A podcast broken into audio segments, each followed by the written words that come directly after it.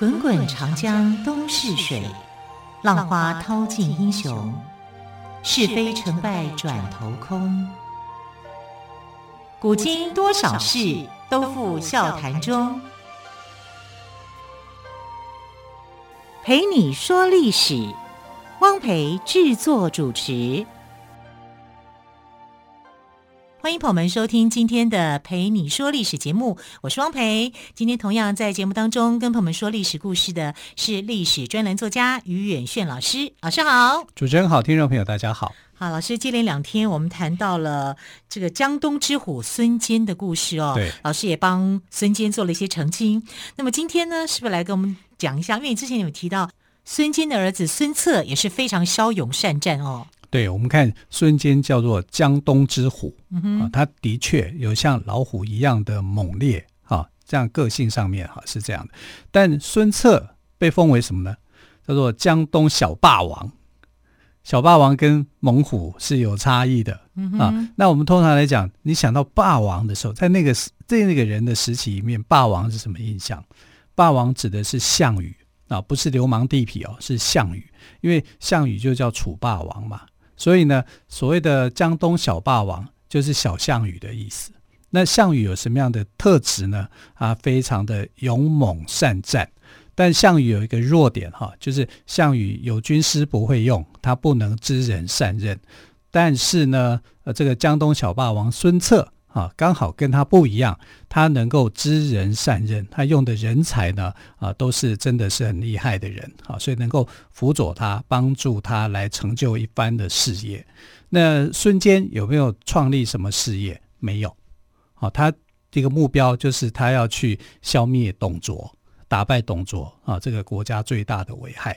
可是真正的帮这个啊，就是孙家建立地盘观念的，反而是孙策啊。孙策是建立这个啊东吴政权的一个很重要的一个人，在孙坚上面没有哈。孙坚只是打，就是一直打，像一头猛虎一样，一直撞。啊！可是到了孙策，他是小霸王，小霸王有谋有略有胆识，当然他也能够作战，因为他就像项羽一样，好，项羽是很英勇作战的一个代表，但项羽的缺点他没有，哈，他反而能够知人善任，哈，所以呃，这个号号称小霸王啊是非常有意思的，因为他口才非常好啊，他很能够讲话，而不但口才好，而且很会讲笑话。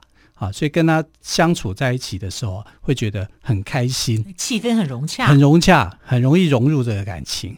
那还有一个就是他长得好帅，真的啊？对，所以江东的人非常喜欢他。哈，周呃喜欢一个叫呃周瑜跟孙策，啊，都称他们两个，一个叫孙郎，一个叫周郎。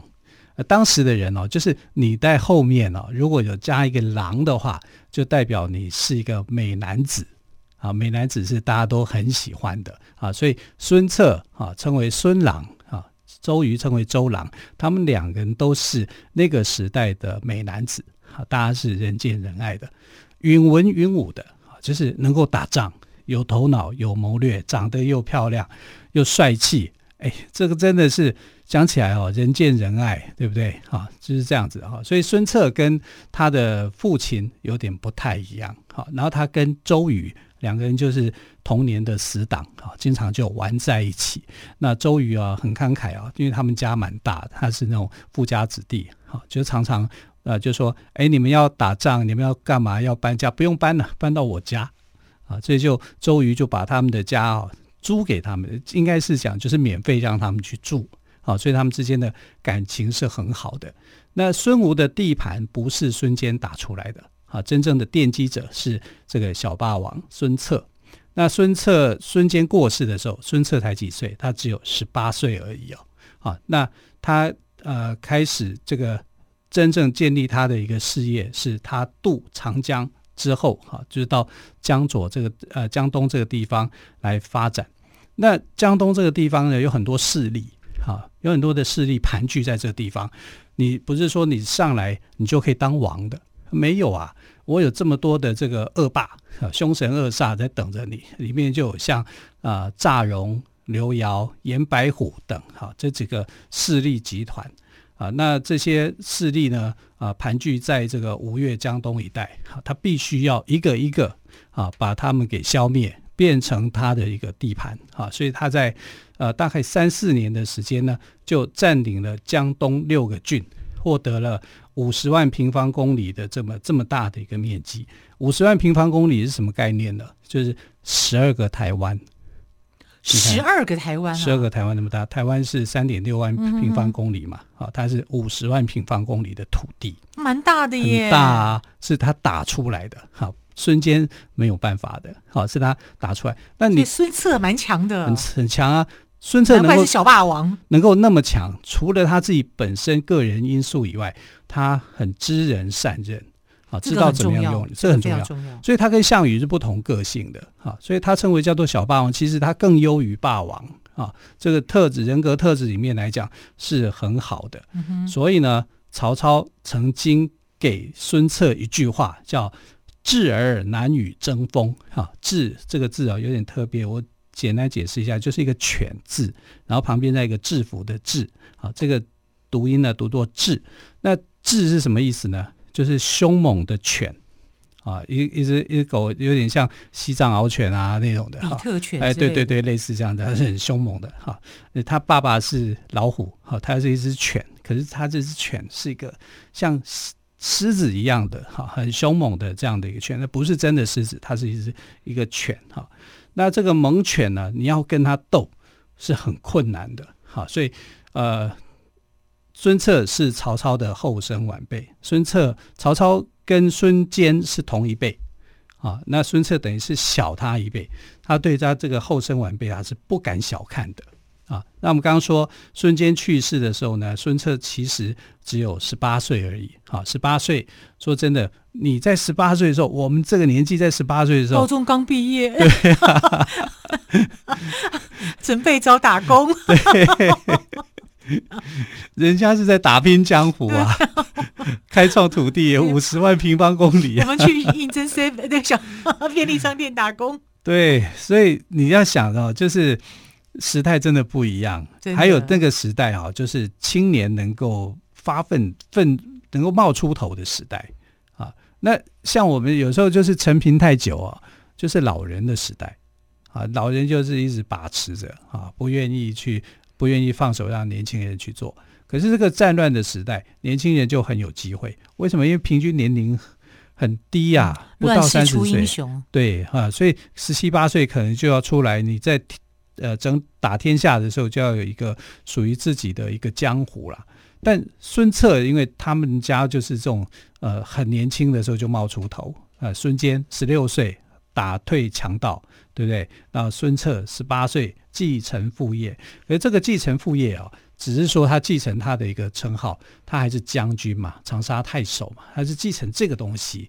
所以呢，对这个呃孙策来讲，他必须要去改变他的策略，因为你的称呼还是叫将军啊。那你将军，你上面有个顶头上司嘛，顶头上司就是袁术嘛。可是这个。谁来给你这个将军称号？照理讲，你升这个将军应该要谁派人？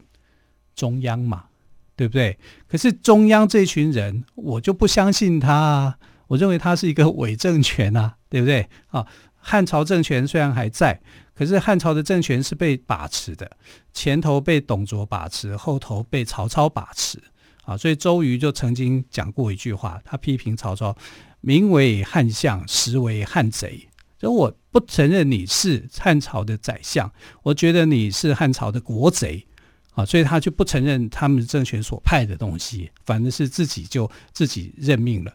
那你自己任命自己，你不就是半独立状态了吗？你不管中央怎么去想好，所以其实东吴有这样的一个情形。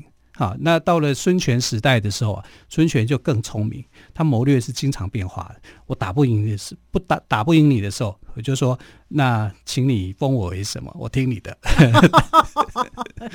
有弹性，哎，很有，他就很有弹性 处理这样啊，他是非常有弹性的，好，懂得去怎么样去应变的。哎，是，所以你知道，到孙权的时代之后，他是打赢曹操。你看赤壁之战是不是他打赢？对对。还有打赢刘备啊，你看后来的这个刘刘备跟他呃这个打了一仗，哈，刘备的这个阵营被陆逊哈火烧连营六百里，他都打赢的，他是三国真正的大赢家，好强哦，还很强的啊。那你看孙策哈，他的哥哥哥哥也很强啊，这个就是在我完全没有地盘的情况之下，爸爸没有给我给我地盘，只丢给我理念，然后他就去开创。往江东去发展，把那些割据的势力哈全部给消灭了，然后他就获得了这个呃江东六郡的一个支持，然后他知人善任哈，不管是老将好或者是呃新加入的哈新欢，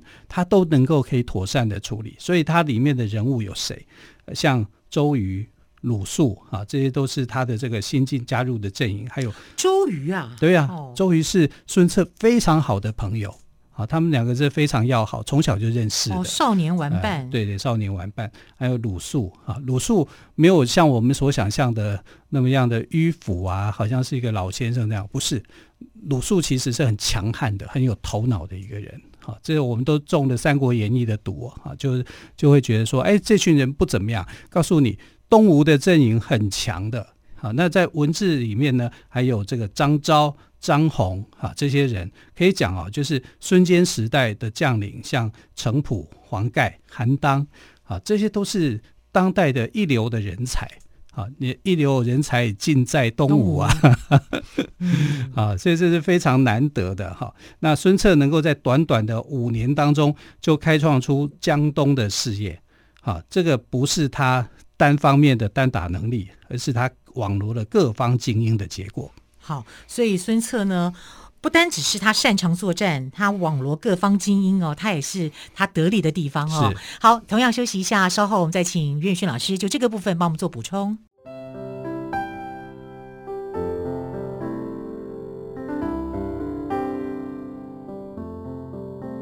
听见台北的声音，拥有颗热情的心。有爱与梦想的电台，台北广播 FM 九三点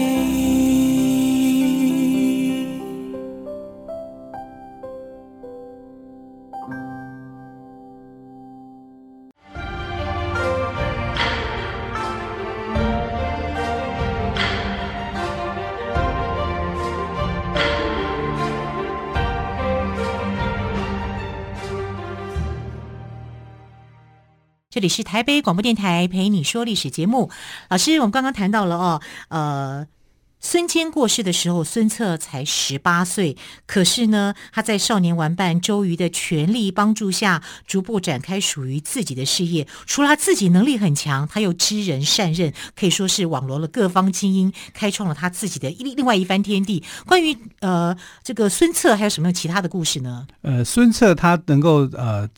奠立这样的一个基业啊，其实呃，除了周瑜的全力的帮忙以外啊，其实还要感谢一个人啊，这个人叫做朱志啊。朱志，对对对，志就是治理的治啊。嗯、朱志他是一个谋略家。那朱志呢，曾经追随过孙坚作战啊。然后同时奉孙坚的命令啊，去帮助陶谦去打黄巾军啊，所以他是一个很厉害的一个人啊。其实这个孙坚底下，我觉得很多的能人异士，很多高手啊，都在这里哈。所以当我们去看的时候，不要以为说好像这个蜀汉才是高手，其实蜀汉是人才最弱的啊。在人才里面，人才圈里面来讲哦，是曹魏的人才阵营最整齐。啊，然后这个东吴的人才最优秀，啊，蜀汉的人才最团结，应该是这么说了，嗯，啊，就是我的感受了。但是他人少，可是他们至少很忠诚，啊，非常的忠诚，啊，不会像那曹操的话就是利益的结合，啊，那东吴的话就是哦，真的是一时俊秀，啊，真的是非常非常特殊的一个一个时代，哈。那这个朱治这个人呢，啊，他认为说。孙策哈不应该在袁术底下去卖命，他的老板不对。当老板不对的时候，你要怎么样？换老板嘛啊，你要赶快去。你如果如果这个时候你换不掉的话，你要开创自己的事业，跟他分道扬镳啊，跟他一定要有一个这个有一些距离。所以他就跟他建议，就是你要去属于自己的班底，你要去开创你自己的一个事业。如果你老跟着袁术，你就被袁术给玩死啊！你在那个时代里面，你会开创不了手脚的。可是袁术是他的老板嘛。他应该要怎么样去开创他的事业呢？那就是说，你要把这个孙坚，你爸爸的这批老部下，像我这样的老部下，给找回来。找回来以后，拿他做班底，好，我们去开创，就下去到一个这个呃袁术啊没有想到的地方啊，或者是袁术不敢去投入的一个地方，就看你敢不敢啊。那他给他做了这个建议，所以后来他就跟袁术去谈，袁术就说。你有办法的话，那你把这个江东最大的一个势力陆康他们给灭了。如果你有办法灭他，我就把这个呃你爸爸的旧有的部下，我就让给你，让你去开创。所以呢，他就去全力去攻打陆康，把陆康给打败。陆康是谁呢？陆康就是这个陆逊的这个祖先呐、就是他们家族的人啊。陆逊等于是他的后辈。那你看哦，陆康后来就被孙策给斩杀了，他把人头就送到了这个呃袁术这边，袁术一直觉得他很难打，啊，结果没想到就被这个小霸王给歼灭了，他只好就是说好，那你爸爸的这个旧部属就划拨给你，让你去开创，越渡江开创自己的事业，所以他又把这个其他的势力给铲平。刚说了，我们前面前头说了，他得到的土地非常的广啊，得到了十二个台湾那么大的一个土地，就奠定了这个呃江东的基业。东吴的基业是从孙策开始建立的，不是从孙坚。哈，孙坚是这个名声上面很响亮哈，但是真正的这个事业的这个起点啊，是这个孙策建立的。可是孙策这么厉害。他有没有对手？有啊，他当然，他当时的对手就是曹操嘛。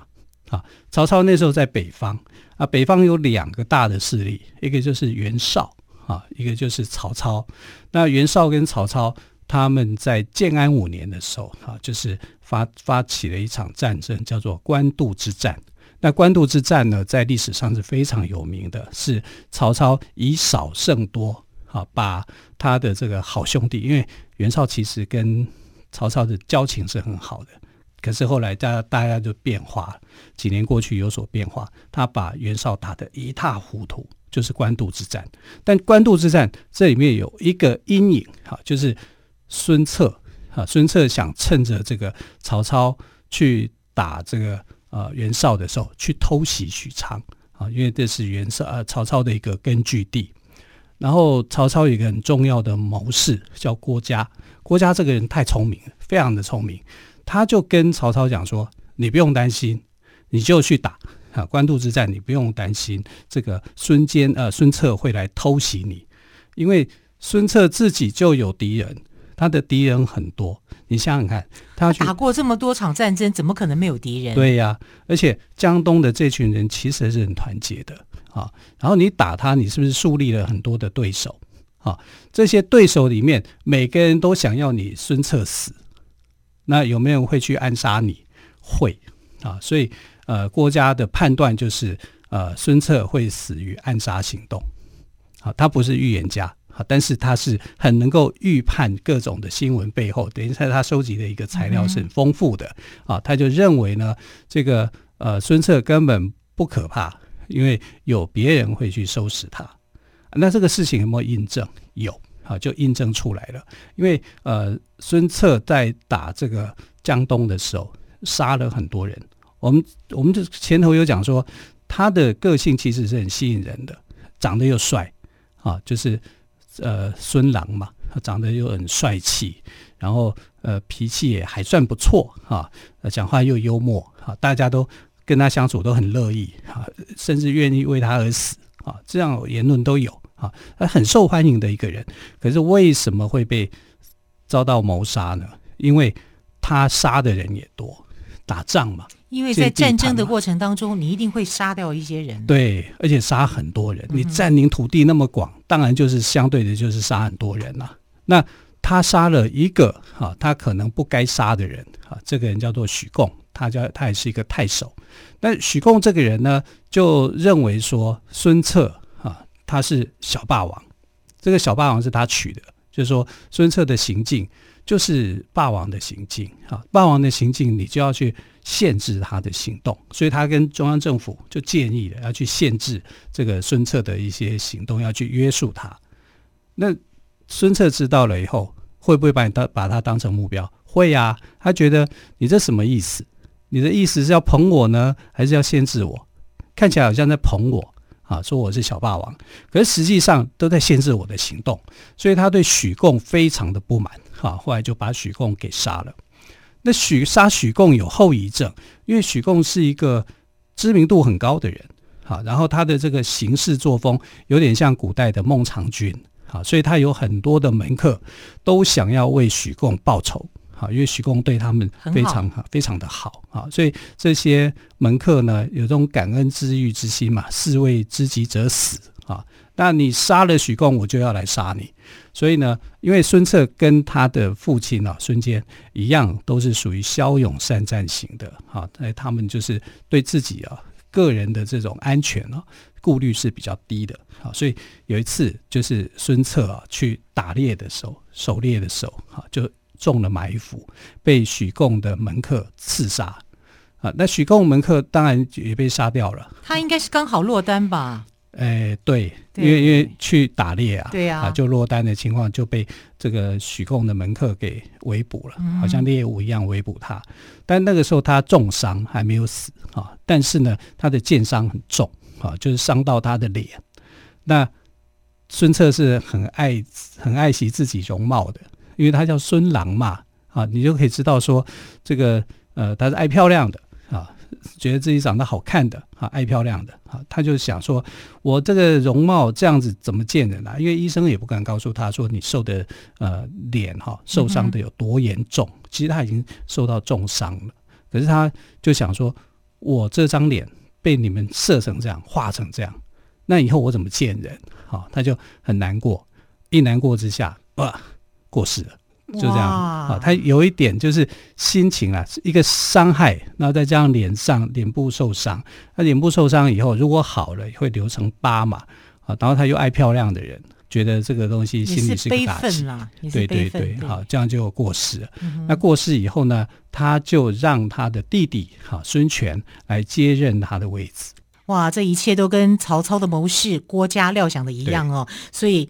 郭嘉他虽然不是预言家，但是他的头脑非常的好，天才军师啊。对，好，时间关系，非常感谢岳宇俊老师今天跟我们谈到的是江东小霸王孙策的故事。我们还有更多三国的故事，也希望于老师下次再跟我们做分享。谢谢老师喽，谢谢，谢谢亲爱的朋友，明天见，拜拜。